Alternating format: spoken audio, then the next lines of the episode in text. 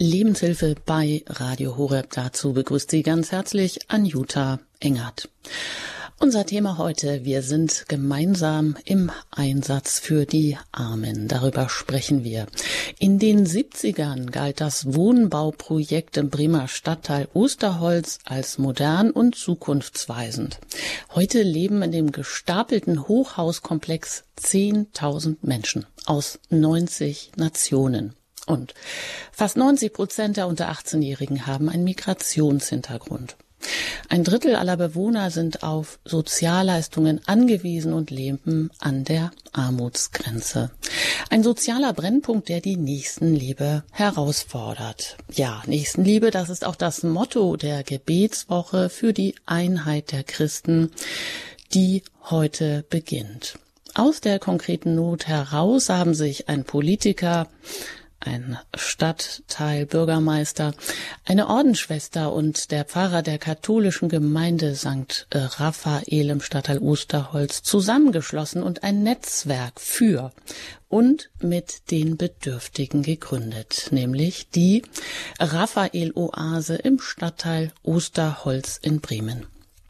Seit über einem Jahr ja, das sind glaube ich schon 16, 17 Monate, sammeln die drei oder vor allem ja ganz viele Menschen Lebensmittel, um sie an bis zu 250 Menschen pro Woche auszuteilen. Und die drei Hauptinitiatoren sind jetzt zu Gast hier bei mir in der Lebenshilfe und erzählen, wie sie aus der Not eine Tugend gemacht haben und dabei selber beschenkt werden. Ein herzliches Willkommen an Sie drei. Guten Morgen. Ja, ich stelle Sie am besten mal einzeln vor, dann können Sie auch direkt antworten. Schwester Deodata, fangen wir mit Ihnen an. Ladies first. Sie sind ähm, Thüner Franziskanerin. Sie leiten die Raphael-Oase mittlerweile in Bremen und das hat ja alles gar nicht so angefangen. Aber erstmal ein herzliches Willkommen und guten Morgen an Sie. Ja, guten Morgen, Frau Eckert. Dann haben wir Pfarrer Dr. Marc Weber. Das ist zufällig auch ihr leiblicher Bruder, also der leibliche Bruder von Schwester Deodata und er ist der neue katholische Pfarrer von St. Raphael in Bremen. Herzlich willkommen, Pfarrer Marc. Guten Morgen und Ulrich Schlüter, engagierter evangelischer Christ, Politiker, Stadtteilbürgermeister, so heißt das in Bremen, eigentlich Ortsamtsleiter eben in diesem beschriebenen genannten Stadtteil Bremen-Osterholz, der soziale Brennpunkt. Herzlich willkommen an Sie. Ja, guten Morgen auch aus dem sonnigen Bremen. Das ist aber schön, dass bei Ihnen die Sonne scheint dann ähm, möge das hier für die Sendung auch so gelten, dass sie zumindest in die Herzen kommt, wenn wir vielleicht auch die eine oder andere Schwierigkeit haben, heute an den Ort zu kommen, an den wir kommen wollen. Aber wir kommen vor allem heute auch an den Ort der Armen. Gemeinsam im, gemeinsam im Einsatz für die Armen unser Thema heute hier Ökumene der Nächstenliebe zur Gebetswoche für die Einheit der Christen, die heute beginnt. Schwester Deodata, fangen wir doch mal mit Ihnen an. Mittlerweile leiten Sie die Raphael-Oase. Beschreiben Sie mal ganz kurz, was ist die Raphael-Oase jetzt aktuell? Also wir haben ähm, ein Lager bekommen in einer Schule in, in Bremer Osten. Da können wir jetzt die Lebensmittel, die wir in der Woche sammeln oder ähm, einkaufen, lagern und dann ist freitags nachmittags um 16 Uhr der Aufbau, um 17 Uhr beginnt die Ausgabe für die Bedürftigen, die dann schon mehrere Stunden draußen ähm, an einem sogenannten Jugendcafé, was in dem Stadtteil äh, vor Ort für die Jugendlichen angeboten wird, ähm, dann warten. Und dann äh, werden dann Nummern verteilt, damit wir ungefähr wissen, wie viele Menschen da sind, damit wir die Lebensmittel so einteilen, dass jeder dasselbe bekommt und jeder ähm, auch wirklich eine Tüte mit nach Hause nehmen kann. Und dann ist die Ausgabe, wenn sie um 5 Uhr anfängt, ungefähr Viertel vor sechs wieder zu Ende und dann bauen wir wieder ab. Wir haben über 54 Helfer, ehrenamtliche Helfer, die aus den verschiedenen Gruppen kommen, die ähm, im Stadtteil auch tätig sind, also Mütterzentrum, aus der evangelischen Kirche. Wir haben auch ein, ein paar Polizisten, die uns helfen, die äh, einen Monat lang mal von der Dienststelle für uns gesammelt haben Lebensmittel gesammelt haben und dann zum Dienst gebracht haben und wir haben das dann da abgeholt und sie haben sich gedacht, nach dem Monat, dass die Not ja nicht aufgehört hat und deswegen sind sie bei uns hängen geblieben und helfen uns weiterhin. Es sind ganz viele verschiedene Gruppen, die uns helfen. Viele von den Bedürftigen selber, die dabei sind. Ich würde sagen, zwei Drittel der, der Helfer sind von den Bedürftigen selber, weil sie ein, einfach etwas zurückgeben möchten. Ja, dieses Projekt, das ist ja nun nicht irgendwas, was man so alltäglich und überall findet, sondern ich würde sagen doch relativ außergewöhnlich, dass da eine äh, Ordensschwester, eine Franziskanerin, ein Pfarrer und ein ähm, evangelischer Christ, ein Politiker zusammenkommen, um der Not vor Ort in einem Stadtteil zu begegnen. Und es war ja auch so alles andere als vorgezeichnet und vorgegeben. Wie ist es denn dazu gekommen? Sie waren ja, Sie haben einen Sabbatjahr gemacht und waren eigentlich eher ganz zufällig in Bremen, richtig? Ja, genau. Und der Ortsamtsleiter, Herr Schlüter, der ja auch dabei ist, äh, der hatte unsere Gemeinde gefragt, äh, ob die sich das nicht vorstellen können, weil schon mehrere Projekte in, der, in dem Stadtteil waren, die das aufgeben mussten, weil das zu viel ähm, Arbeit war, weil sie zu wenig Helfer hatten. Und wir hatten dann erstmal gefragt, wie das denn, wo die Probleme sind, damit wir nicht unser eigenes Projekt starten, sondern das machen, was die Leute brauchen. Und so sind diese einzelnen Gruppen zu uns gekommen, dass sie mit eingestiegen sind wir hatten erst gedacht, dass wir eine große Firma finden, die dauerhaft für uns Lebensmittel sammelt über ihre Mitarbeiter, aber das hatte dann nicht geklappt. So mussten wir dann über Spenden halt einkaufen. So eine Ausgabe kostet pro Woche ungefähr 2000 Euro für 240 bis 290 Menschen. Wir zählen immer nur einen Menschen pro Haushalt.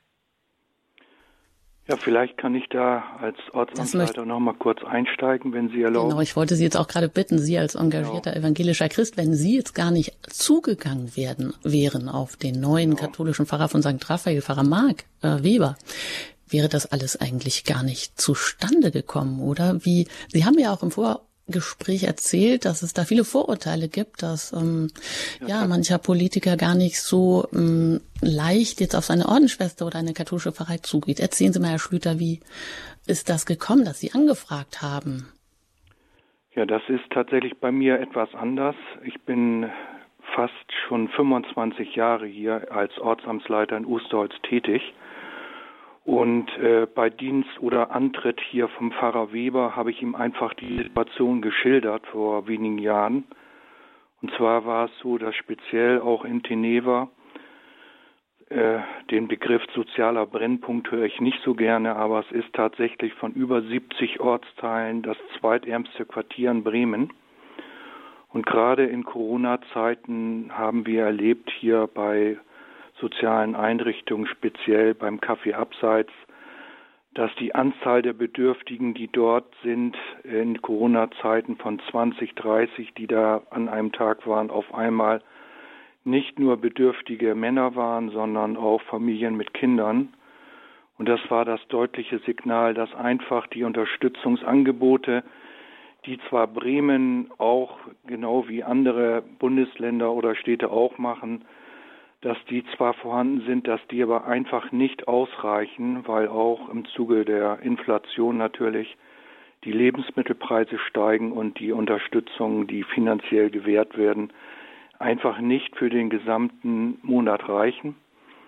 Und ich kann nur für meine Arbeit sagen, Sie hatten zu Recht gesagt, ich bin äh, nicht nur Christ, ich gehöre auch einer christlichen Partei an, äh, dass man von Anfang an den Kontakt zu beiden Kirchen hier in Ostholz gesucht hat. Und ich kann mich nur bedanken bei beiden äh, evangelischen und katholischen Christen, dass die die Arbeit hier im Ortsamt auch seit dieser Zeit auch unterstützen und damit auch ein wichtiger Eckpfeiler sind in der Kommunalpolitik hier auch mit dem örtlichen Beirat, mit, den, mit der Kommunalvertretung, aber eben auch mit anderen im sozialen Netzwerk.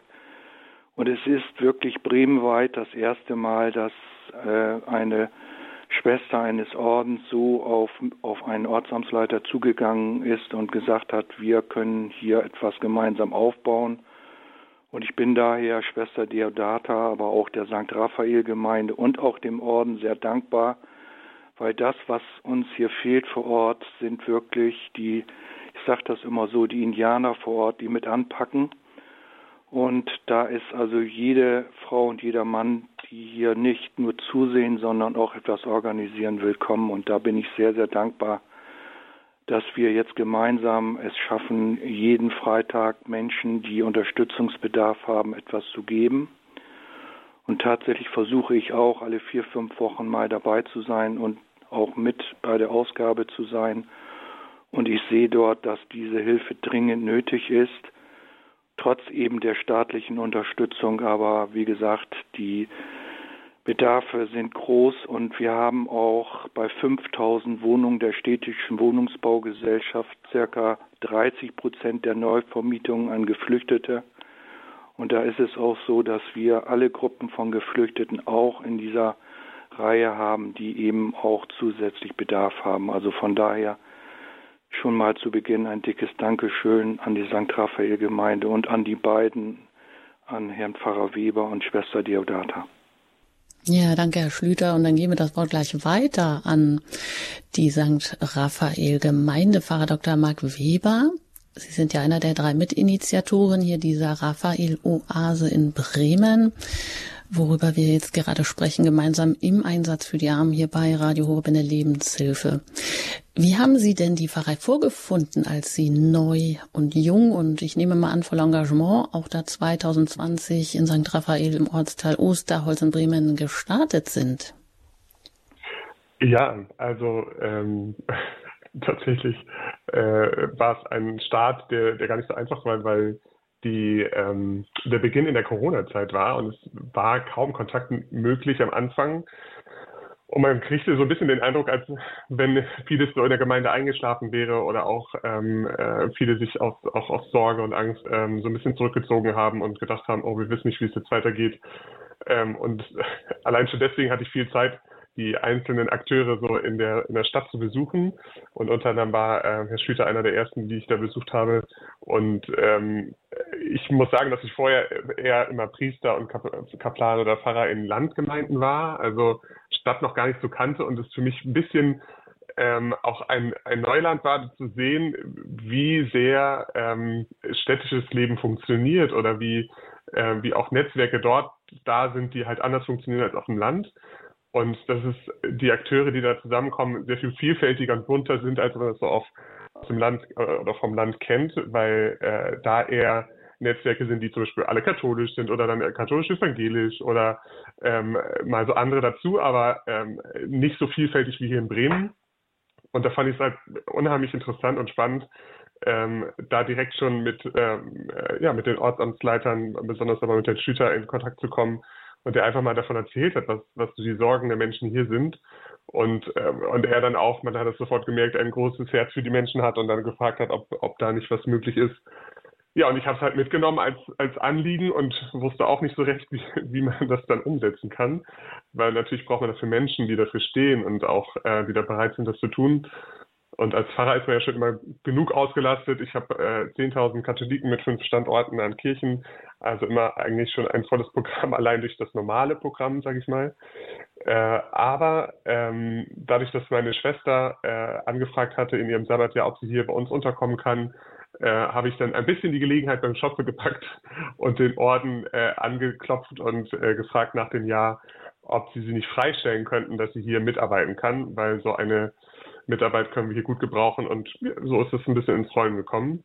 Und ähm, ja, mit diesem Anliegen und mit diesem Blick hier in die Stadt hinein ähm, ist es für mich eine neue Erfahrung zu gucken, was bedeutet es eigentlich überhaupt, Christ in der Stadt zu sein, Kirche in der Stadt zu sein. Ähm, und merke immer mehr, dass es eigentlich unsere Aufgabe ist, für die Menschen, die uns umgeben, da zu sein. Also natürlich ist die innere Glaubensstärkung wichtig und das tun wir auch, aber ähm, dieser Blick nach außen und der, der, der Gang zu den Menschen ist irgendwie so zentral, damit man irgendwie sein eigenes Christsein seine eigene Identität und eigene Berufung eigentlich wiederfindet. Und das fand ich hier sehr, sehr spannend bisher. Also Nächstenliebe ist auch ein Teil der Spiritualität, sage ich jetzt mal. Also für die, wenn Sie sagen, für die Menschen da sein, die Sie umgeben, Christian in der Stadt, war alles erstmal ganz neu für Sie. Sie aus der ländlichen Gegend kamen, Pfarrer Weber in der katholischen Gemeinde St. Raphael in Bremen neu dazugestoßen. Und wie Sie sagen, verantwortlich sind Sie für 10.000 Katholiken an fünf verschiedenen Standorten. Das ist ein Schicksal, was Sie wahrscheinlich mit vielen anderen Pfarrern teilen und damit eigentlich auch schon komplett ausgelastet sind. Und dennoch, ja, haben Sie eine Gemeinde vorgefunden, wo sie sagen, da war das Leben so ein bisschen eingeschlafen. Also Neuevangelisierung so als Stichwort und dann kam ihre Schwester, die Schwester Deodata, also ihre leibliche Schwester, die gleichzeitig Thüner Franziskanerin ist, dazu, hat ein Sabbatjahr gemacht, wollte sich umorientieren und es hat sogar geklappt, dass sie beim Orden angefragt haben, der Orden, der dann die Schwester Deodata für diese Raphael-Oase, die sich dann so langsam entwickelt hat, freigestellt hat. Ähm, Herr Pfarrer Weber, was mich interessieren würde noch, ähm, wie haben Sie das ganze Projekt denn gestartet? Also Gemeindeerneuerung, ähm, die Lage der Armut, die vor Ihrer Kirchentür eigentlich auch nicht Halt macht. Äh, was ist so das, der, die Grundausrichtung? Womit haben Sie eigentlich gestartet? Genau, also ähm, bevor es mit den, mit den konkreten Engagement losging, haben wir tatsächlich angefangen ähm, mit dem Gebet. Also klingt so simpel wie einfach, ist aber wirklich so gewesen. Ähm, es, wir haben einen großen Teil von, von polnischen Christen hier bei uns in der Gemeinde. Sowieso haben wir hier auch in der Gemeinde äh, auch etwa 90 Nationalitäten, genau wie der Stadtteil selber. Ähm, so dass wir auch unterschiedlichste Christen mit ihren unterschiedlichen Prägungen hier in der Gemeinde haben und es war eine Gruppe da, die immer so ein bisschen das Gefühl hatte, dass sie so offen vorsteht und nicht so gehört ist. Und ähm, den habe ich einfach zugehört und gefragt, was, was möchtet ihr denn und äh, was ist euch wichtig? Und da war Anbetung ein ganz zentraler Punkt. Und mir war Anbetung auch immer schon wichtig. Äh, meine Schwester hat dort auch direkt äh, ist damit eingestiegen und dann haben wir angefangen, einfach wöchentlich äh, mit der Anbetung hier zu beginnen in den Gottesdiensten, äh, in den in den Kirchen an verschiedenen Standorten, sodass wir mittlerweile wirklich, ja, ich glaube, es sind 13 Stunden in der Woche, ähm, wo wir wirklich die, oder noch mehr sogar, ähm, äh, fast jeden Tag, also Dienstags bis Samstags, Anbetung an verschiedenen Standorten haben. Und da war immer schon sofort das Gebet dabei, dass wir wirklich eine Erneuerung der Kirche wollen und auch, auch ein, äh, dass Gott uns einen Weg zeigen soll zu den Menschen. Und ähm, dann ist es tatsächlich eine schöne Erfahrung zu sehen, dass, dass Gott einfach dann Wege bahnt. Also äh, durch Gespräche, durch Türen, die sich auf einmal öffnen, durch äh, Konstellationen, die sich ergeben. Da, da steht dann oft immer gar nicht so der große Plan dahinter, sondern das ergibt sich dann irgendwie. Und äh, ich bin dann immer erstaunt darüber, wie dann eins zum anderen kommt und äh, bin auch ein bisschen froh drum, dass es so geschieht, äh, weil den großen Plan zu haben, ähm, funktioniert meist gar nicht so neben dem vielen, was man sowieso hat. Es ist schon wichtig, so eine innere Ausrichtung zu haben und zu wissen, wo soll es denn allgemein hingehen, aber dann, was das Konkrete angeht, da darf man dann eigentlich äh, Gott ein bisschen die Führung überlassen. Und ja, ich würde sagen, das ist wirklich hier ein bisschen geschehen und dafür sind wir sehr dankbar, finde ich. Vielleicht so ein Geheimrezept, auch alles der Führung Gottes überlassen mit dem Gebet mit der Anbetung starten. So hat alles angefangen bei der Raphael-Oase in Bremen. Mittlerweile gibt es 54 ehrenamtliche Helfer aus den unterschiedlichsten Konfessionen. Zwei Drittel selber, die eigentlich auch bedürftig sind und mithelfen wollen, weil das sicherlich auch ein großer Aspekt ist, wenn man selber etwas braucht, dass man auch etwas weitergeben möchte. Ja, ich glaube, Herr Schlüter, Sie haben es gesagt, bisher wurden 100.000 Euro ausgegeben für Lebensmittel seit Existenz der Oase vor anderthalb Jahren, die Sie gesammelt haben. Ist das richtig? Habe ich das richtig behalten? Ja, das äh, ist korrekt so. Es gab tatsächlich. So eine ganze Menge. Äh, das ist auch gerade in Notzeiten ist das überraschend viel.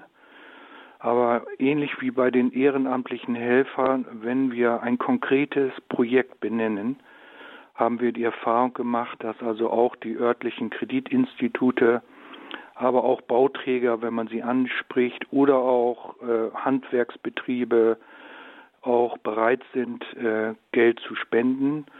Und äh, von daher ist diese Summe dann auch glücklicherweise zusammengekommen. Aber es gibt auch, so hat Schwester Deodata mir gesagt, auch ganz viele einfache Menschen äh, in den Gemeinden, die sagen, ich möchte auch jeden Monat äh, einen kleinen Betrag dafür geben. Also auch da ist die Solidarität sehr groß, dass auch einfache Gemeindemitglieder eben sehen, dass das ein gutes Projekt ist. Und ich freue mich auch, dass darüber auch der Stadtteil ein Stück weit zusammenwächst, also gerade über die verschiedenen Glaubensrichtungen und Ethnien.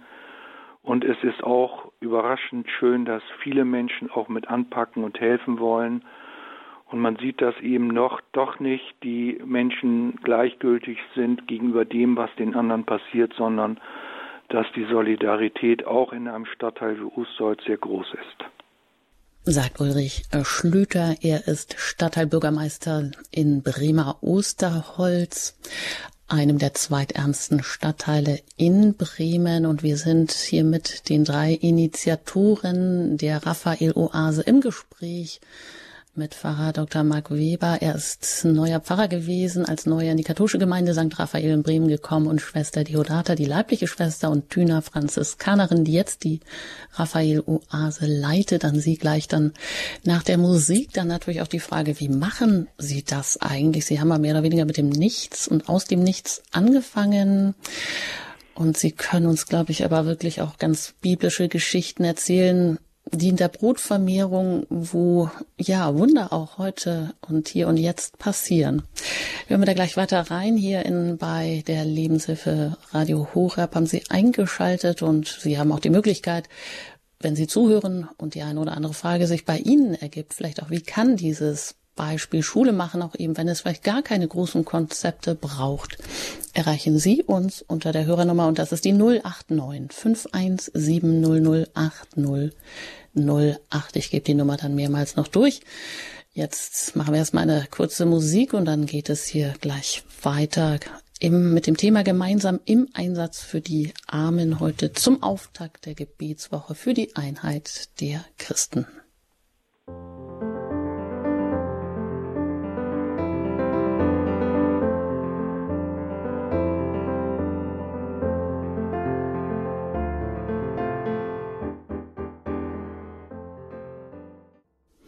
Ökumene der Nächstenliebe gemeinsam im Einsatz für die Armen. Das Thema heute hier bei uns in der Lebenshilfe bei Radio Horeb. Ich bin Anjuta Engert.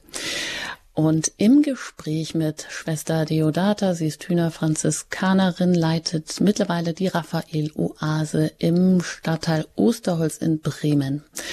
Pfarrer Dr. Marc Weber, ihr leiblicher Bruder und Pfarrer der katholischen Gemeinde St. Raphael eben in diesem besagten Ortsteil Osterholz in Bremen und von dort auch zugeschaltet aus Bremen Ulrich Schlüter. Er ist Ortsamtleiter, eben Stadtteilbürgermeister in Bremer Osterholz, engagierter evangelischer Christ und sehr engagiert auch im Hinblick auf die Raphael-Oase in Bremen.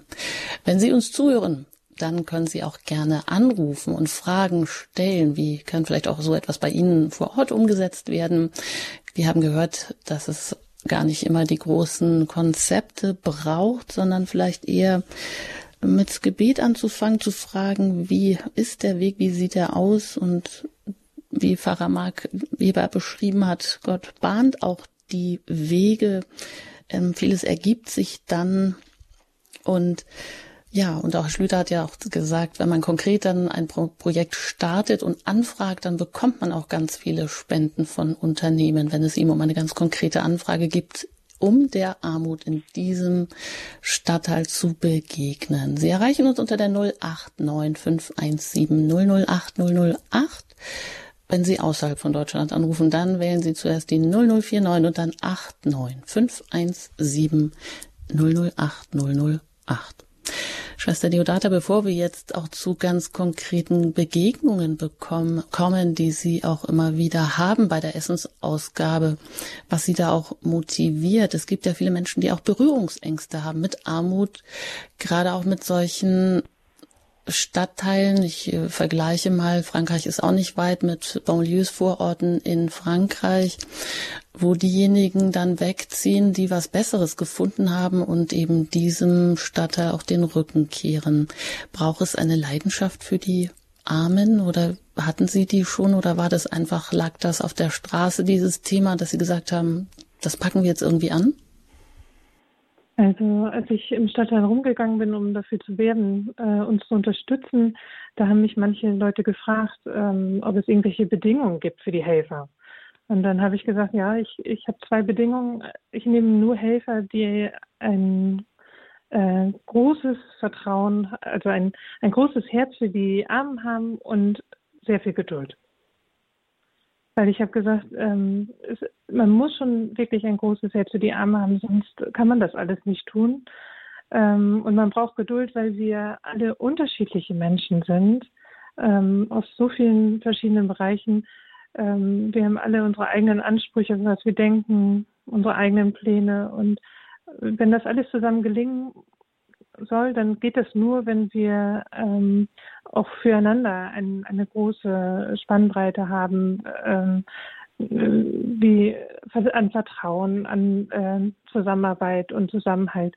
Und es ist wirklich schön, das immer wieder zu erleben, auch an der Gemeinde, als äh, wir das vorgestellt haben, was wir vorhaben und ähm, was wir machen.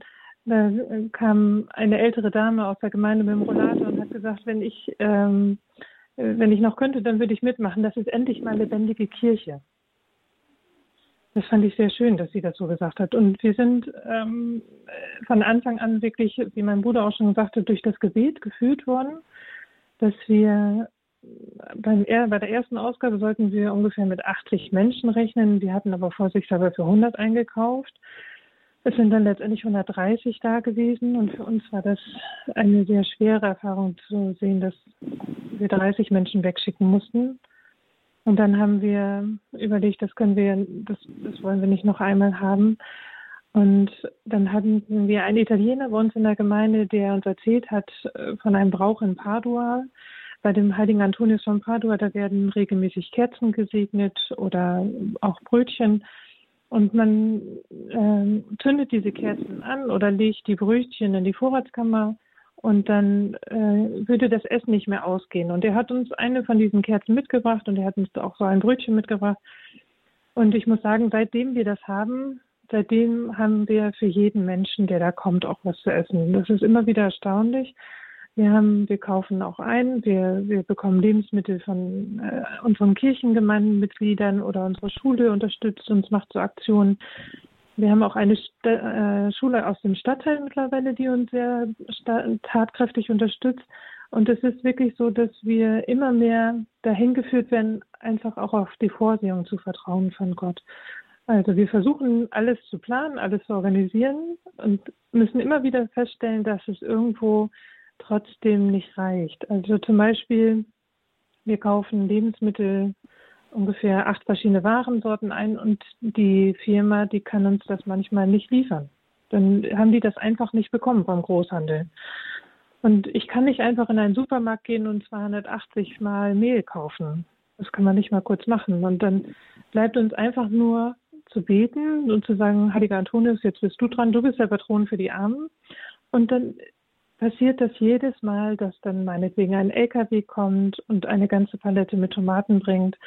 Ähm, ich habe ihn dann gefragt, woher kommen Sie denn? Und dann sagte er, ja, ähm, aus einem ganz anderen Stadtteil von Bremen, aber Sie hätten gehört, dass es uns gibt und Sie hatten eine Fehllieferung und Sie haben gedacht, wir könnten das so gebrauchen. Und ich sage, ja, zufällig warten wir darauf, dass wir etwas bekommen. Oder wir hatten jetzt vor Weihnachten hatten wir eine, ähm, einen Aufruf in unseren Gemeinden gemacht, dass doch ob jeder eine Tüte mit Keksen packen kann und dann da einen Zettel dran machen könnte, wo er dran schreibt, frohe Weihnachten. Und kurz vor der Ausgabe habe ich das alles eingesammelt und habe festgestellt, statt den gewünschten 280 äh, Tüten waren 108 zusammengekommen. Und dann habe ich gedacht, ja, was mache ich denn jetzt? Und ich war eigentlich auch ein bisschen enttäuscht, weil ich felsenfest davon überzeugt habe, dass äh, war, dass das funktioniert. Habe ich gebetet und habe gesagt, Gott, du musst jetzt irgendwas machen. Es geht nicht, dass wir nur an einem Teil diese Tüten geben. Und dann in dem Moment äh, meldete sich diese staatliche Schule bei mir und hat gesagt, sie hätten ähm, davon gehört, dass wir diese Keksaktion haben und deswegen hätten sie 240 Tüten mit Plätzchen gemacht. Die hätten die selber gebacken, selber eingepackt und würden uns die jetzt vorbeibringen. Das ist wirklich, also geliebter Glaube, das sind ja wirklich so, ja, eigentlich große Wunder wie bei der Brotvermehrung. Das heißt, das klappt bei Ihnen einfach, weil Sie zunehmend auf die Vorsehung setzen Sie haben auch gerade erzählt von dem Brauch vom heiligen Antonius von Padua, wo Ihnen jemand einfach erzählt hat, dass man da bei ihm in Italien, dass man das einfach so handhabt, betet, ein Brot hinlegt und dass die Lebensmittel nie versiegen. Diese Erfahrung durften Sie jetzt selber auch machen. Sie haben gesagt, Schwester Deodata, es braucht zwei Bedingungen für die Helfer, ein, Gro ein Herz für Arme und ganz viel Geduld, weil doch nie alles so läuft, wie man sich das vorstellt. Und eine ältere Dame hat dann erzählt, Mensch, Kirche, endlich mal lebendige Kirche, so soll Kirche funktionieren. Also nicht nur ähm, auf sich selber fixiert sein, sondern ähm, ja, Pfarrer Weber, Sie haben das auch schon angedeutet, dass Sie festgestellt haben, dass es einfach wichtig ist, für die Menschen da zu sein, die einen umgeben. Ist das vielleicht auch so ein bisschen, dass man den Blick nach außen weitet? Nicht, dass man mal guckt, oh je, wie macht man jetzt neue Evangelisierung und nur noch den Blick nach innen richtet, sondern auch im Austausch oder mit der Not, die vor Ort ist, da in Kontakt kommt und seien es nun auch ganz andere Menschen. Also es geht ja hier wirklich um 90 verschiedene Nationen, die eben in diesem Stadtteil Osterholz, in diesem Wohnbauprojekt, in diesem ja, Hochhauskomplex, die da wohnen, 90 Prozent mit Migrationshintergrund. Und Sie haben mir gesagt, das ist, da, da gibt es auch ganz viel sprachliche Barrieren. Wie funktioniert das denn bei diesen Essens-, äh, Lebensmittel- Ausgaben? Wie verständigen sich die Menschen oder was erleben sie? Was geben sie? Was kommt zurück? Ja, also ähm, vielleicht zu der ersten Teil der Frage, also mit der mit der Frage, wie ist es denn für die Kirche, äh, welchen Blick dürfen wir denn haben für die Menschen und äh, ob sie nach außen gerichtet sind oder eher nach innen? Ich glaube, es ist beides. Also wir sind ähm, sowohl angehalten, uns zu sammeln und uns als Christen auch zu treffen und natürlich Liturgie zu feiern, zu beten, ähm, gemeinsam im Glauben zu wachsen. Und auch da tun wir Dinge hier bei uns in der Gemeinde, wie zum Beispiel Alpha-Kurse oder ähnliches, ähm, so dass wir da versuchen zu verstehen, was bedeutet eigentlich Christsein für uns, die Schrift neu kennenzulernen und daraus zu leben.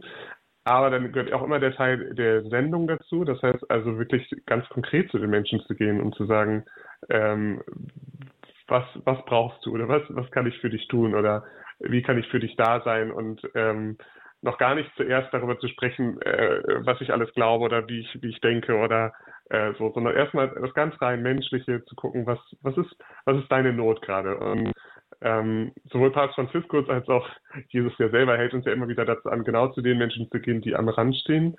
Und äh, ich habe die Erfahrung besonders hier nochmal stärker gemacht, dass wenn wir das tun, uns wirklich Gott konkret begegnet. Und äh, es stimmt, dass es wirklich eine ganz, ganz bunte Mischung von Menschen ist, die da sind, ähm, auch verständigungsmäßig. Zum Glück haben wir bei den Helfern immer welche, die, da kann jemand Russisch, da kann jemand Farsi, da kann jemand dann ähm, äh, Italienisch oder irgendeine andere Sprache, die dann gerade gebraucht wird. Englisch geht auch immer gut ähm, so dass wir uns dann immer mit, mit Händen und Füßen verständigen. Wenn es gar nicht geht, dann äh, machen wir es mit äh, Google Translator, um dann irgendwie äh, zurechtzukommen und, und sich zu verständigen. Aber vieles geschieht einfach auf dieser, äh, ähm, ich sag mal, nonverbalen Ebene. Also immer wenn sich Menschen bekommen fühlen, ist schon eine Form von Verständigung da. Also das sind alles Menschen, ähm, äh, die eher das gewohnt sind, dass sie nicht wahrgenommen werden. Und es sind eher welche, die am Rand stehen, die gewohnt sind, abgelehnt zu werden oder immer neu kämpfen zu müssen. Das merken wir auch tatsächlich immer bei der Ausgabe der, der Nummern, dass es da immer auch, auch durchaus ein, ein Gerangel darum gibt, wer jetzt die beste Nummer kriegt.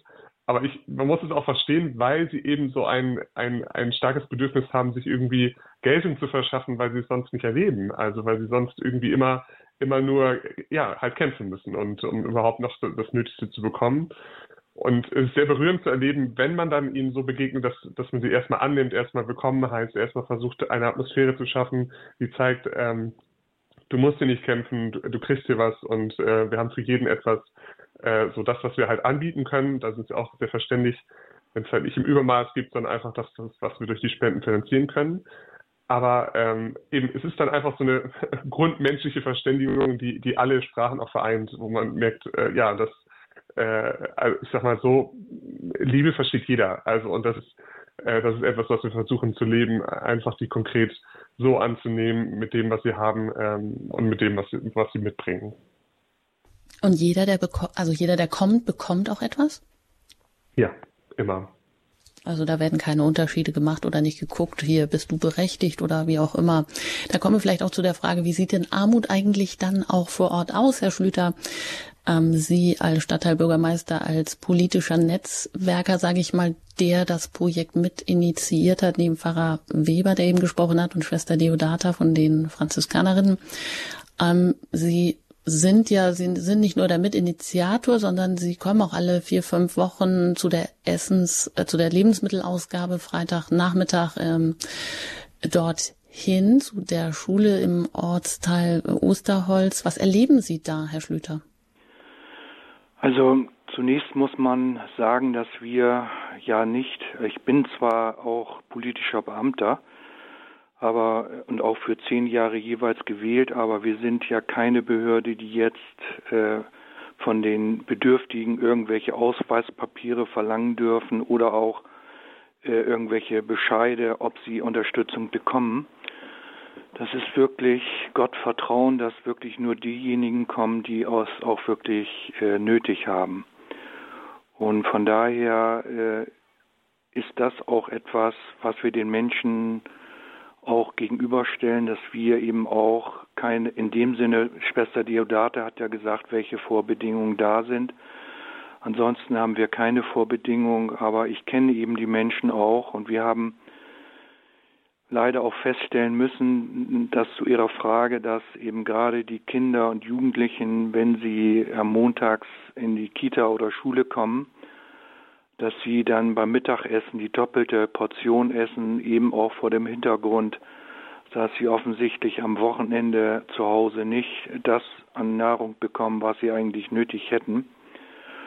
Und eben auch in der Corona-Zeit, wo leider auch die Schulen teilweise online unterrichtet wurde, wo es eben auch dieses Mittagessen nicht gab. Das hat also auch dazu geführt, dass die Jugendeinrichtungen berichtet haben, dass sie auch Kochkurse und Koch, die sind tatsächlich äh, in Supermärkte gegangen, haben kleine Pakete zusammengestellt, damit die Jugendlichen sich das abholen und zusammen kochen können. Das waren also deutliche Anzeichen, dass äh, hier dringend was nötig ist. Aber wie gesagt, das sind also Dinge, die wir hier festgestellt haben und wo wir versucht haben, dann eben durch dieses Projekt entgegenzuwirken. Man muss auch sagen, es gibt ja auch andere ehrenamtliche Projekte und die waren vorher schon vorhanden.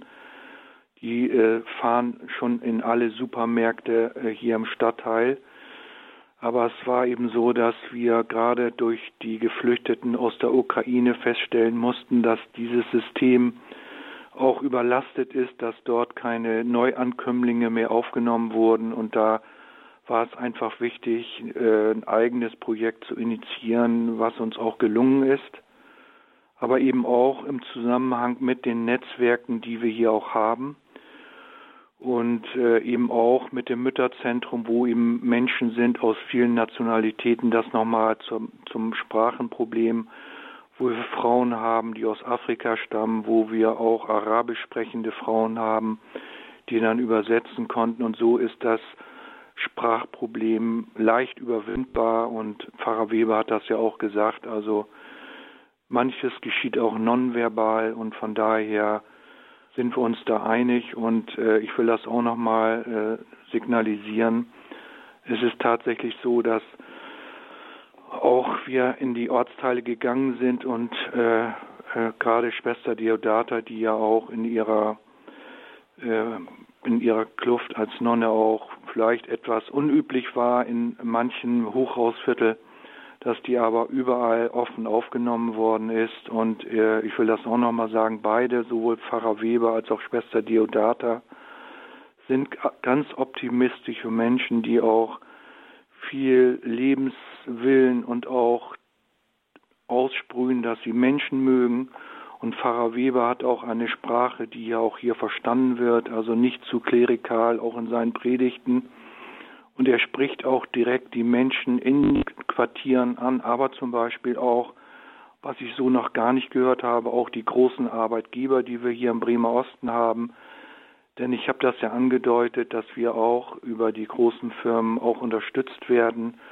und so das Netzwerk also nicht nur die üblichen Verdächtigen sind und staatliche Stellen, sondern eben auch Kaufleute, äh, auch äh, Firmen, die Gebäude bauen und Bauträger, die sonst manchmal in dieser Stadt nicht so einen guten Ruf haben, was ich nicht verstehe, sondern alle, die ich angesprochen habe, haben ihr Portemonnaie geöffnet und haben gesagt, natürlich, Herr Schlüter, wir geben etwas und äh, ich habe mich also sehr gefreut, dass wir so im Bremer Osten ein Netzwerk haben, um eben auch in schwierigen Zeiten diese 100.000 Euro in gut einem Jahr äh, bereitzustellen. Hm. Ja, danke, Herr Schlüter. Da geben Sie mir das Stichwort für die nächste Frage, die ich auch gleich habe nach der Musik an Schwester Deodata. Nämlich da geht es auch um diese Berührungsängste oder beziehungsweise die Frage, wie verbindet eigentlich Freundschaft mit den Armen über Konfessionen hinweg? Gerade wenn Schwester Deodata vielleicht in Ordenstracht dann äh, erscheint und sie hat mir da eine ganz interessante Begebenheit mit Muslimen auch bei der Lebensmittelausgabe geschildert. Bleiben Sie also dran. Und vielleicht haben Sie die eine oder andere Frage. Vielleicht Vielleicht ähm, kann dieses Beispiel der Raphael-Oase in einem der ärmsten Stadtteile in Bremen-Osterholz auch bei Ihnen Schule machen. Rufen Sie an, gerne jetzt und hier unter der 089 517 008 008 machen wir eine kleine Denkpause und nach der Musik geht es dann hier weiter in der Lebenshilfe bei Radio Horeb.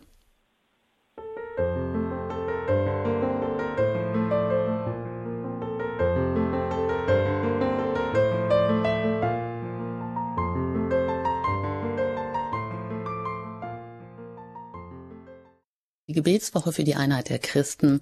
Wir sprechen hier in der Lebenshilfe bei Radio Horeb über die Ökumene der Nächstenliebe gemeinsam im Einsatz für die Armen. Ich bin Anjuta Engert im Gespräch mit Schwester Deodata. Sie leitet die Raphael-Oase in Bremen. Pfarrer Dr. Marc Weber, er ist Pfarrer der katholischen Gemeinde St. Raphael in Bremen und Ulrich Schlüter, er ist Stadtteilbürgermeister in Bremen-Osterholz, eben über diesen Stadtteil, über den wir reden und engagierter evangelischer Christ. Alle drei haben ja die Raphael-Oase auf die Beine gestellt. Schwester Deodata, mich würde interessieren, es gibt ja schon viele Berührungsängste mit Armut, auch mit unterschiedlichen Konfessionen, gerade so wie Herr Schlüter das angesprochen hat. Wenn Sie in Ordenstracht dann erscheinen, auch in diesem Block, an diesem Brennpunkt, ähm, wie ist das? Wie begegnen Sie den Armen? Wie begegnen die sich untereinander? Verbindet Freundschaft mit den Armen oder wenn man sich da offen zeigt, äh, fallen da eigentlich so Konfessionsgrenzen weg? Ist das plötzlich gar kein Thema mehr? Wie ist das? Also ich erlebe das bei der Raphael-Oase eher positiv, dass die, äh, die Leute sind ja natürlich sehr dankbar, weil sie etwas bekommen, aber sie sind ähm, auch sehr erschüttert, dass wir das für sie tun. Ich habe immer wieder äh, Muslime, die mich ansprechen und sagen, das ist doch hier von der Kirche, warum tun sie das für uns? Weil sie genau wissen, dass ein Großteil von den Menschen, die in der Schlange sind, Muslime sind. Sie können das nicht begreifen, dass wir das trotzdem für diese tun. Und ich fand das besonders schön ähm, zum Jahrestag unserer Ausgabe da ist eine Gruppe von Muslimen auf mich zugekommen und die hatten beobachtet, wie wir vor der Ausgabe von den Helfern, mit den Helfern zusammen gebetet haben. Das haben wir auch von Anfang an gemacht und da beten auch eigentlich alle mit, obwohl sie keine, äh, keinen Glauben haben oder evangelisch sind oder sowas. Für sie ist das alle wichtig und sie stellen sich alle dazu. Und, ähm, und sie haben das beobachtet, wie wir halt gebetet haben vor der Ausgabe und dann haben sie äh, gesagt, das hätte sie jetzt so berührt, ähm, dass sie möchten, äh, dass, dass wir wissen, dass sie jetzt für uns auch immer beten, dass sie, der Segen von Allah auf uns herabkommt. Das erzählt Schwester Deodata. Ähm, und jetzt haben wir auch ja, sehr berührend einen ersten, eine erste Hörerin, die ich jetzt hier auf Sendung nehmen möchte. Ich begrüße aus der Schweiz Frau Wicker. Hallo, grüß Sie. Hallo, grüß Gott miteinander. Ich habe eine Frage. Werden bei der Oase nur Lebensmittel herausgegeben oder auch Kleidung, Medikamente und, und andere Sachen? Also wir, wir haben eigentlich uns nur auf Lebensmittel spezialisiert, aber in der Zwischenzeit haben uns so viele Menschen auch Kleidung angeboten, die wir dann mal verteilt haben. Und gemerkt haben, dass nichts davon übrig geblieben ist, dass wir Kleidung auch annehmen, aber wir versuchen das ein bisschen zu begrenzen, um mehr Platz für die Lebensmittel zu haben. Wir haben aber auch oft Spielsachen, Kinderbücher. Wir haben erlebt, dass viele nicht lesen oder schreiben können oder auch wegen fremden Sprache. Da sind Kinderbücher ganz beliebt, um da einen, einen Zugang zu bekommen. Danke vielmals für die Auskunft. Dankeschön. Alles Gute Ihnen in die Schweiz. Auf Wiederhören. Ähm, ja, Sie können uns gerne anrufen unter der 089517008008. Wir sprechen hier über das Thema Ökumene der Nächstenliebe. Wie können wir gemeinsam im Einsatz für die Armen sein? Wie zum Beispiel mit der Raphael-Oase in Bremen. Wenn Sie da Näheres wissen möchte, wie sowas funktionieren kann, rufen Sie gerne an. Ähm, mich würde gerne auch interessieren, was lernen wir denn aus der Begegnung mit den Armen oder auch aus der Begegnung mit anderen Konfessionen. Wer mag da von Ihnen dreien was sagen? Ja, vielleicht kann ich noch mal äh, einhaken und zwar äh, bin ich ja als Ortsamtsleiter auch Beamter, aber ich bin eben auch Christ und ich kann Ihnen nur sagen, dass in den fast 25 Jahren äh, wir auch natürlich in meiner Arbeit bin ich auch auf die anderen Konfessionen zugegangen und es ist sogar gerade für Muslime oder eben auch, wir haben auch Hindus im Stadtteil, ist das überhaupt kein Problem zu wissen, ich bin Christ, ganz im Gegenteil. Also die muslimischen Gemeinden äh, schätzen es, wenn sie wissen, dass auch der Gegenüber einer Konfession angehört. Und ich glaube, dass ich auch unter den Kollegen derjenige bin, der vielleicht auch sehr häufig auch in Moscheen ist und wir sind der erste Stadtteil Bremens, in dem im letzten Jahr ein neuer Hindu-Tempel gegründet wurde. Und die Hindu-Gemeinde hat sich bei mir im Saal des Ortsamtes vor 20 Jahren gegründet oder fast 20 Jahren. Und von daher habe ich den Weg der Hindus hier im Bremer Osten begleitet. Und äh, das zeigt auch, dass das Zusammenleben der verschiedenen Konfessionen äh, klappen kann. Und es ist eben auch ganz wichtig, dass diese anerkannten, das sind äh, aus Sri Lanka Hinduisten, die äh, Hindus, die im Bürgerkrieg als anerkannte Flüchtlinge nach Teneva gekommen sind, dass die einen Ort des Gebetes haben, wo sie dauerhaft bleiben können und damit auch signalisiert wird, dass sie hier integriert werden und dass Bremen ihr Zuhause ist. Und von daher ist die Zusammenarbeit auch gerade mit der evangelischen und katholischen Gemeinde für mich selbstverständlich. Und wir haben hier auch seit weit über zehn Jahren jedes Jahr einen Friedensgang der Konfessionen, wo evangelische, katholische Christen, aber eben auch mit Muslimen oder Hindus oder auch mal Jesiden, wir haben auch jesidische, Christ, äh, jesidische äh, Glaubensflüchtlinge aus den Ländern, dass wir dokumentieren und zeigen, dass wir gemeinsam in einem Stadtteil leben und dass wir auch ein bunter Stadtteil sind und wir eben auch die Ökumene gemeinsam leben. Ja, das sagt Ulrich Schlüter, er ist Stadtteilbürgermeister Bremen-Osterholz, heute hier zu Gast in der Lebenshilfe bei Radio Horeb mit dem Thema gemeinsam im Einsatz für die Armen. Und ähm, ein, eine Hörerin hat uns jetzt noch erreicht, die ich hier begrüßen darf, Frau Lehmann aus Frankfurt. Ja, ich habe in einem anderen Programm einen Hinweis gehört auf die Buddhismus-Ausstellung im Bremer Museum und bekomme jetzt ganz vieles aus der Praxis mit. Eine überregionale Zeitung hatte auf der Seite Deutschland und die Welt tatsächlich vor einiger Zeit einen Artikel dass es buddhistische Strömungen gibt, aber die Frage ist eben auch, ähm, ja, also wenn wir früher auf dem Bauernhof hier einfach das Geld nicht reichte und man den gehandicapten Menschen nur eine Suppe hinstellte, sowas scheint im Buddhismus, so die ähm, Zeitung, äh, durchaus je nach Richtung üblich zu sein und zu sagen, hier, das ist ja dann schlechtes Karma. Ähm, diese Atavismen hat man sicher auch in vielen anderen Religionen. Und ganz vielen Dank. Ich höre sehr gerne weiter bei Ihnen zu. Ähm, ja, auf Wiederhören. Dankeschön, Frau Lehmann. Jemand von Ihnen, der dazu jetzt noch kurz was sagen möchte?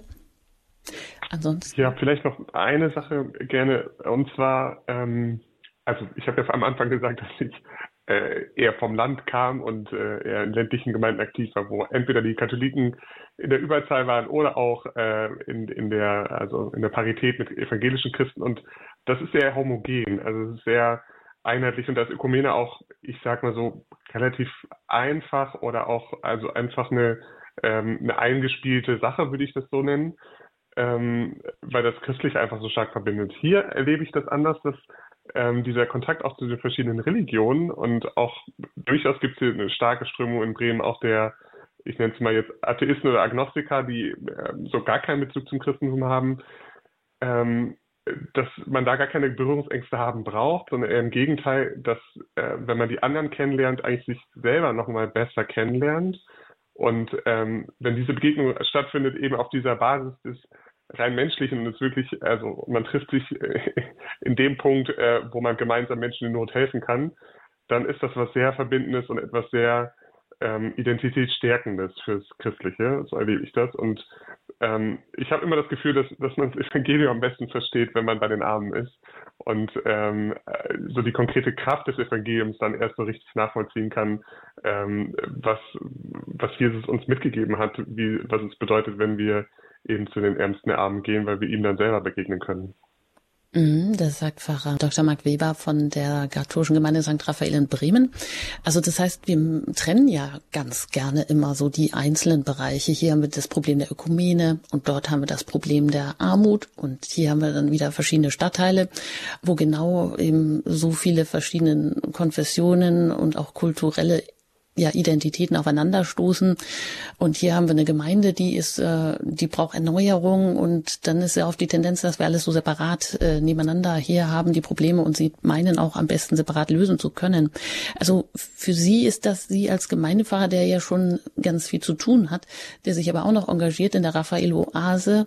Also ich nehme an, Sie kommen auch freitags mal zu den Lebensmittelausgaben also Botschaft des Evangeliums zu den Armen bringen. Sie sagen, wir haben so einen kleinsten gemeinsamen Nenner. Man trifft sich in dem Punkt, wo man ähm, die, die gemeinsame, ähm, das Bedürfnis, die Not hat oder Liebe, das versteht jeder. Also man muss das Spirituelle hier nicht trennen, sondern indem man das tut, lebt man das Evangelium oder verstehe ich Sie da richtig? Mhm.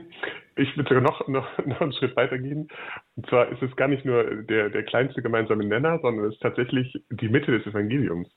Also ähm, Jesus hat selbst seine Seligpreisung damit begonnen, dass er gesagt hat, selig die Armen sind vor Gott, denn ihnen gehört das Himmelreich.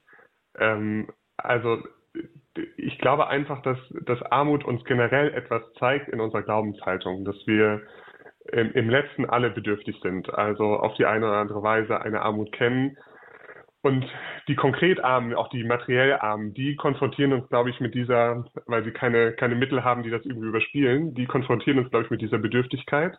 Und sich darauf menschlich einzulassen, das macht etwas mit, mit, äh, mit einem. Und ähm, deswegen würde ich sagen, ist es etwas, äh, was ich auf gar keinen Fall missen möchte, ähm, dass ich diese Begegnung immer wieder suche, um selber für mich und für den Glauben und über Gott etwas Neues zu lernen ähm, auf welche Weise und wie Gott zu uns spricht und wie er auch durch andere und durch Arme äh, uns etwas sagen möchte. Also und das ist absolut die Mitte des Evangeliums und gar nicht nur der kleinste gemeinsame Nenner, sondern wirklich absolut das Zentrum, würde ich sagen, ja. Das heißt, ähm, eigentlich brauchen wir Christen oder Normalen die Armut, um na, ich möchte nicht sagen, dass wir sie brauchen, aber genau Menschen, die diese Bedürftigkeit haben, die das äh, einfach da sind, die zeigen uns oft erst überhaupt die Mitte des Evangeliums. Ja. Also, dass wir da gar nicht so viel ähm, machen müssen. Vielleicht kann ich noch mal einhaken. Also es ist tatsächlich so, ich stelle auch fest, wir haben ja jetzt leider mehrere Krisen, die kurz nacheinander kommen. Ich brauche das gar nicht zu wiederholen. Und ich stelle fest, dass die Kirchen voller werden. Es gibt ja den in Norddeutschland diesen Satz, Not lehrt beten. Und ich glaube, dass eben beides wichtig ist, eben auch gerade die äh, das Gebet und der Gottesdienst in den Kirchen, wo wir auch das bekommen jetzt, was wir auch benötigen neben den materiellen Dingen. Und ich kann Pfarrer Weber nur beipflichten. Also ich bin ja ab und an auch dabei bei der Ausgabe. Und ich habe dann häufig schon eine ganz lange Woche hinter mir und bin eigentlich ganz müde. Wenn ich aber dann ein, zwei Stunden dabei bin und sehe, dass man den Menschen, die es nötig haben, etwas geben kann, dann ist das für mich sehr befriedigend auch zu wissen, also diese anderthalb oder zwei Stunden, da hast du was gemacht, was bei den Menschen ankommt. Und ich glaube, genau das spüren auch die 53 Ehrenamtlichen, die dort sind. Und ich kann nur sagen, auch das ist in unserer Gesellschaft ja weit verbreitet. Wir haben ja ein System, wo auch viele Menschen materiell etwas bekommen, ohne dass ihnen eine Tätigkeit angeboten wird. Und ich glaube, das ist auch etwas, wo wir drauf gucken müssen. Wir müssten eigentlich es schaffen, dass jeder, der in unserer Gesellschaft ist, einen Beitrag leisten kann, egal ob ehrenamtlich oder hauptamtlich. Und das wird viel zu wenig gesehen. Und das ist etwas, was auch die Raphael-Oase leistet. Und deshalb bin ich auch den beiden, Schwester Deodata, aber auch ihrer Mitschwester, die immer dabei ist und auch dem Orden so dankbar, dass auch sie das sehen und eben auch jemand schicken, der eben so ein Projekt auch federführend macht, was ich ne nicht nebenbei machen oder leisten könnte. Und auch Pfarrer Weber, der ist nicht ab und an mal da, sondern er steht wie der Fels in der Brandung dort im, immer im Vordergrund der Schlange und verteilt die Dinge. Und ich finde auch das ist eben wichtig, dass Glaube und Menschen, die den Glauben vertreten, in der Gesellschaft sichtbar werden. Und dafür bin ich sehr dankbar. Ja, das ist, ähm, das hört sich sehr gut an. Da kann man fragen, ähm, wie kann auch so ein Beispiel Schule machen? Wie kann das ein Leuchtturmprojekt werden?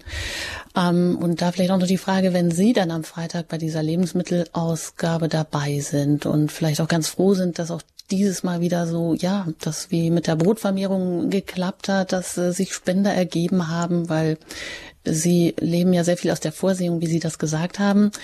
Und wir haben auch allgemein hier die Tendenz, dass wir meinen, dass wir auch fragen wollen, wie kann man denn die Armut nun bekämpfen? Oder wie gehen Sie dann zurück, wenn Sie doch die Menschen zwar für diesen Moment ähm, glücklicher gemacht haben, aber die Verhältnisse bleiben ja doch bestehen?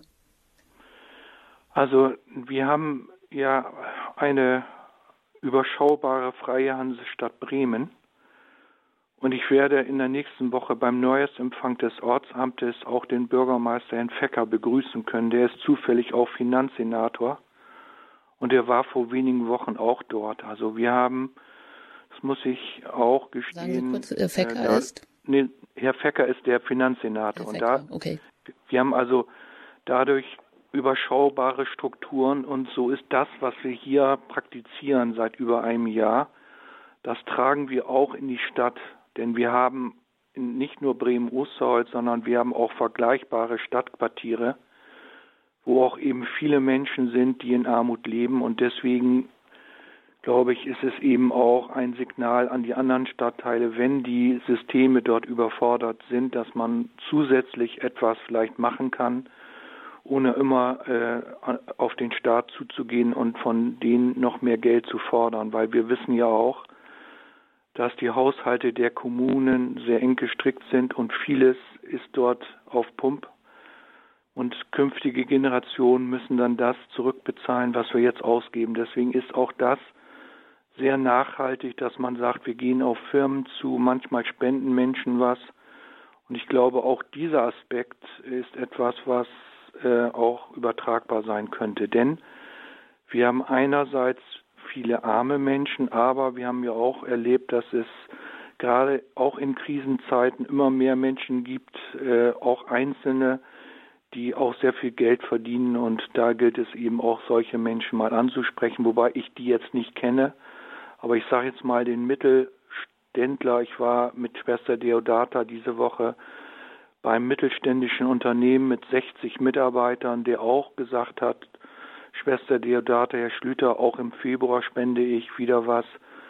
Und auch die sind es, die wir ansprechen wollen. Ja, jetzt haben wir noch einen Hörer, der hier schon wartet, den ich noch mit auf Sendung nehmen möchte. Ich begrüße Herrn Fritsche aus Herborn. Hallo und herzlich willkommen hier. Hallo, guten Tag. Äh, eine Frage mehr zum Anfang des, äh, der Sendung. Äh, ist ja in Israel jetzt der Krieg. Merken Sie in den Gesprächen mit den muslimischen äh, Hilfssuchenden, dass da irgendwas durchkommt, dass man darüber spricht? Oder äh, ist das bei Ihnen überhaupt kein Thema? Also Vielleicht darf ich antworten, es ist tatsächlich ein ganz großes Thema.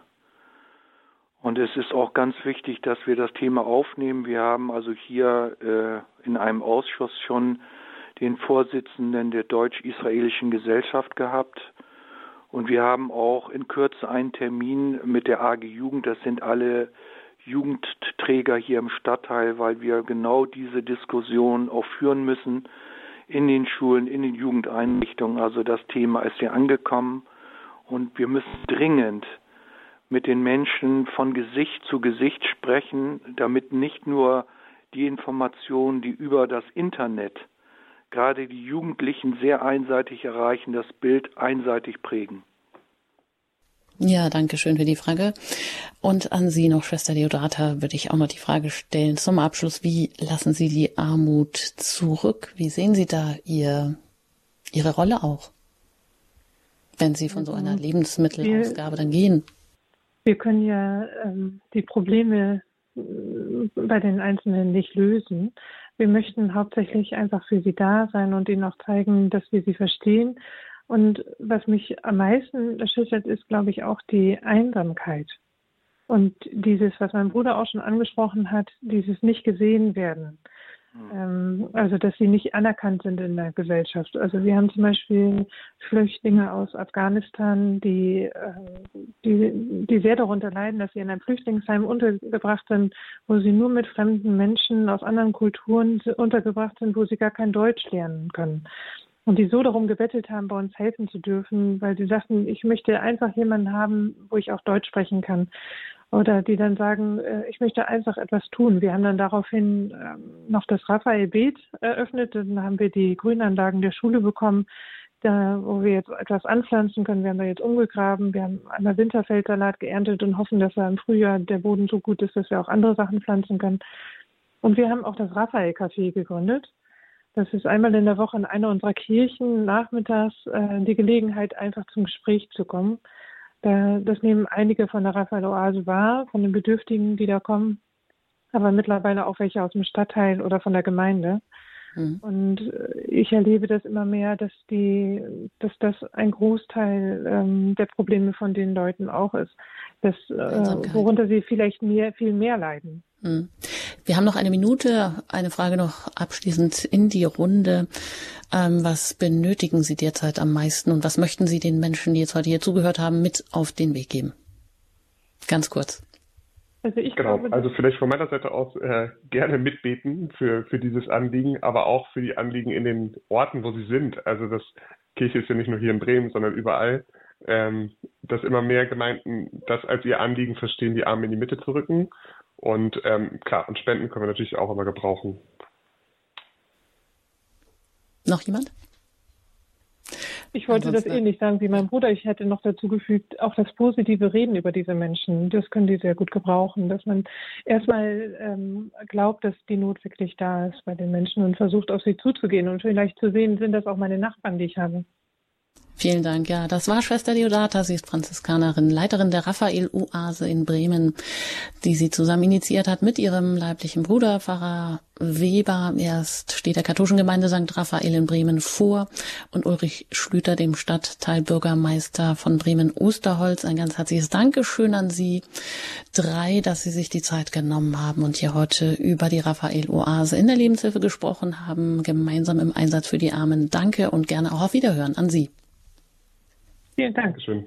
Ja, vielen Dank nach München. Danke. Ja, und wenn Sie vielleicht das ein oder andere nicht mitbekommen haben, kein Problem. Sie können bei uns in der Mediathek unter horeb.org alles nachhören, was Ihr Herz begehrt, was Sie verpasst haben und auch alle weiteren Informationen über Radio Horeb, der rein spendenfinanziert auch ist und damit wir weiter zusammen hier auf Sendung bleiben können und auch, ja, ähm, die Not der Menschen angehen können auf verschiedenen Ebenen, bin ich Ihnen immer sehr dankbar für Ihre Spenden, für Ihre Unterstützung im Gebet und danke Ihnen auch für Ihre Beiträge, die Sie hier immer auch mit auf Sendung geben. Ein ganz herzliches Dankeschön an Sie alle und alles Gute Ihnen. Ich wünsche Ihnen einen schönen und einen gesegneten Tag. Ihre Anjuta Engert.